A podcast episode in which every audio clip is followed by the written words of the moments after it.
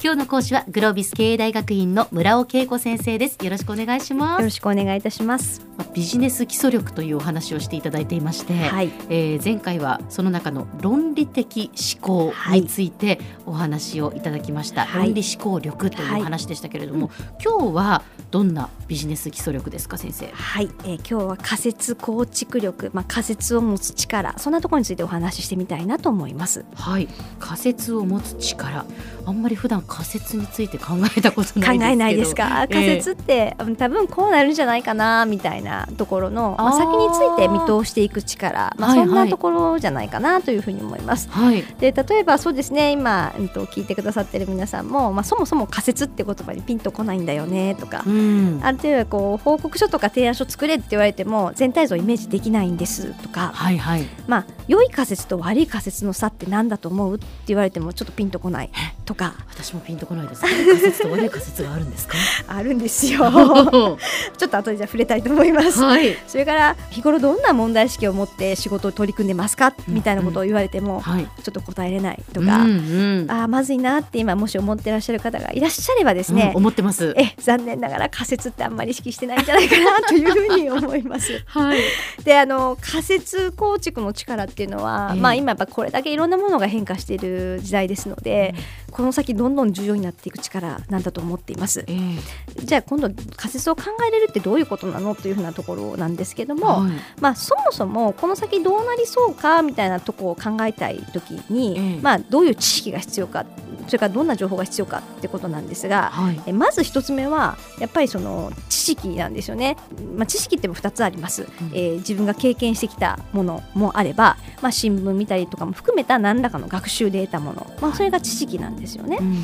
で、まあ、その知識とあとまあ実際情報新聞もそうですしいろん。なニュースもそうですし、ええまあ、あるいは技術とかが専門の方は技術情報とかもそうですしはい。あるいは海外で何が起こっているのかとか、うん。まあ、情報なんて山ほどもちろんありますので、ええまあ、必要なものを自分でちゃんと集めて、まあ普段からの情報収集とか、うん。まあ、あるいは好奇心を持っていろんなところを見てみるだったりとか、まあ、そんなところから、まあ、そのこれが全部仮説を構築する力につながっていくんですよね。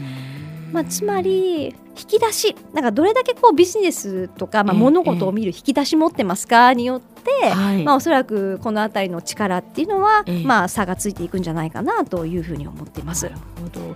普段まあ生活の中でというかまあ仕事をする中で、うんうん。常にそういうこう意識を持つっていうかそうですね。こうなるんじゃないかなとか、そういうことをやっぱ考えるってことですね。そうですねなんかすごく簡単にイメージすると常に未来を考え1年後どうかなとか5年後どうかなとか常にこう、ね、意識を未来に向けてええ生活してみると、まあ、それこそ日常のね、あのーまあ、野菜の値上げなんかもそうですし、はいはいはい。なんかこう日常生活の中でも、まあ、これ将来この商品残るのかなとかあるいは、えー今お洋服はこういうのが流行ってるけど、ええ。これいつまで流行るのかなとかいちいち疑問を持って考えれば全部仮説を構築する力にこうつながっていくわけですよね。そう言われたら、うん。あんまり未来を見据えて 普段こう行動してないというかその場その場の行動をしてることが多い気がします。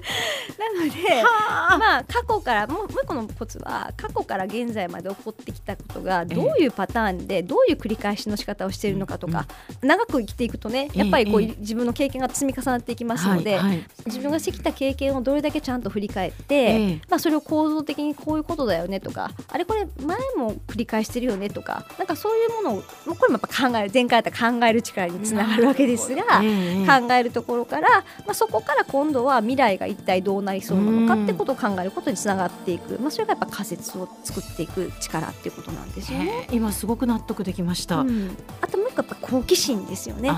これどうなりそうなんだろうと思った時にどういう要素があるんだろう、ーまあ、それをこう自分でまさに勉強してみようかなとか、うんまあ、その領域について情報収集してみようかなっていうのがやっぱりフットワーク軽い人の方がやっぱりいろんなところに目が広がりますので。ですね、はい。でも今はね情報収集しようと思えば、うん。あの簡単に情報も手に入る時代なので、うんそんなにこうハードルが高いことではないですよね。いざしようとすると。本当そうなんです。だからそもそも問題意識を持ってないとか、うん。そもそも仮説というものを意識してないだけで、ええ。ちゃんと意識さえすれば、はい。そういった要素が揃ってる人はねええ。多分考えれるはずなんです。はいはい。なんだけどなんかあんまりそういったことを求められてこなかったっていうのも多分今まではあったのかもしれません。うん。まあ、あとビジネスの現場においても、ええええ。まあ、上司から言われたことを、まあ、過去の成功パターンがあって、うん。まあ、それさえやってればある程度数字はこう伸びていったっていうのが、まあ、今まで日本がこう来てきた時代でもありましたんで,、はい。で徐々に徐々に最近になって急にねなんかこうどこ、まあ、人口自体も減減る方にこう転じていくと、まあ、どうしても今までのやり方じゃ無理だよねとか、まあ、あるいはビジネスを取り巻く環境として SNS が生まれてきたりとか、うん。スマートフォンができたりとかして、まあ、あるいは世界がつながっていったりとかして、ええ。まあ、ガラッと変わってきちゃったので、はい。はい。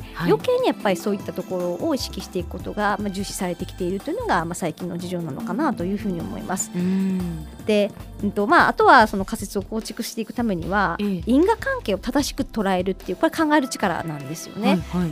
A だから B で B だから C で C だから D でってこうちゃんとつながっていってああなるほどねって話になるんですが、はい。あのよく起こっちゃうのは論理が飛躍するっていうことで、ええ。それどっから来たの？うんみたいな形になると、そうなんですよ。だからやっぱり根拠が揃ってないってことにもつながっていくので、うんまあその仮説構築の力と、まあ前回の論理思考の力と非常にあの結びついている部分というふうなことも言えます。なるほど、まあ、仮説ってねこうなるんじゃないかなってこう漠然とした不安みたいなものはうん。未来に対してあると思うんですよね、うん。だからそれこそ、まあ、例えばその AI に仕事取って代わられるんじゃないかなとか、はい。そのね漠然とっていうのは思いますけどじゃあそれが何の裏付けがあるのかどういう根拠でそれを言ってるのかみたいなことをきちんとやっぱ分析までしていかないといけないんですね。そうなんです。よくね言うんですがやっぱ悩むっていうのと考えるって違うんですよね。はいはい、で悩むっていうのは漠然と不安で、うん。こうなったらどうしようそうなんです。ねええ。で考えるっていうのは何らかの枠組みを使いながらまさに現在と未来。でじゃあ何が変わるのってことをちゃんと枠組み使ってうん。そこに情報収集してうん。考えて、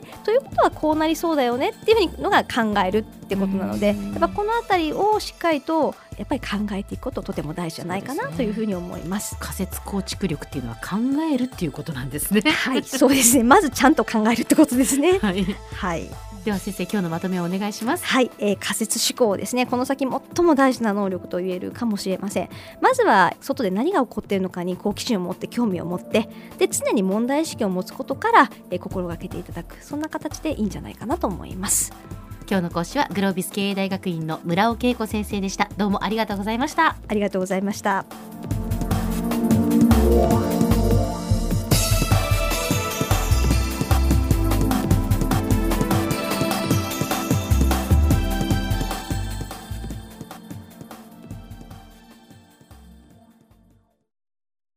QT プロは通信ネットワーク、セキュリティ、クラウドなど QT ネットがお届けする ICT サービスです九州中に展開した光ファイバー網を基盤に一番身近なビジネスパートナーとして九州の企業自治体の皆様をサポートします。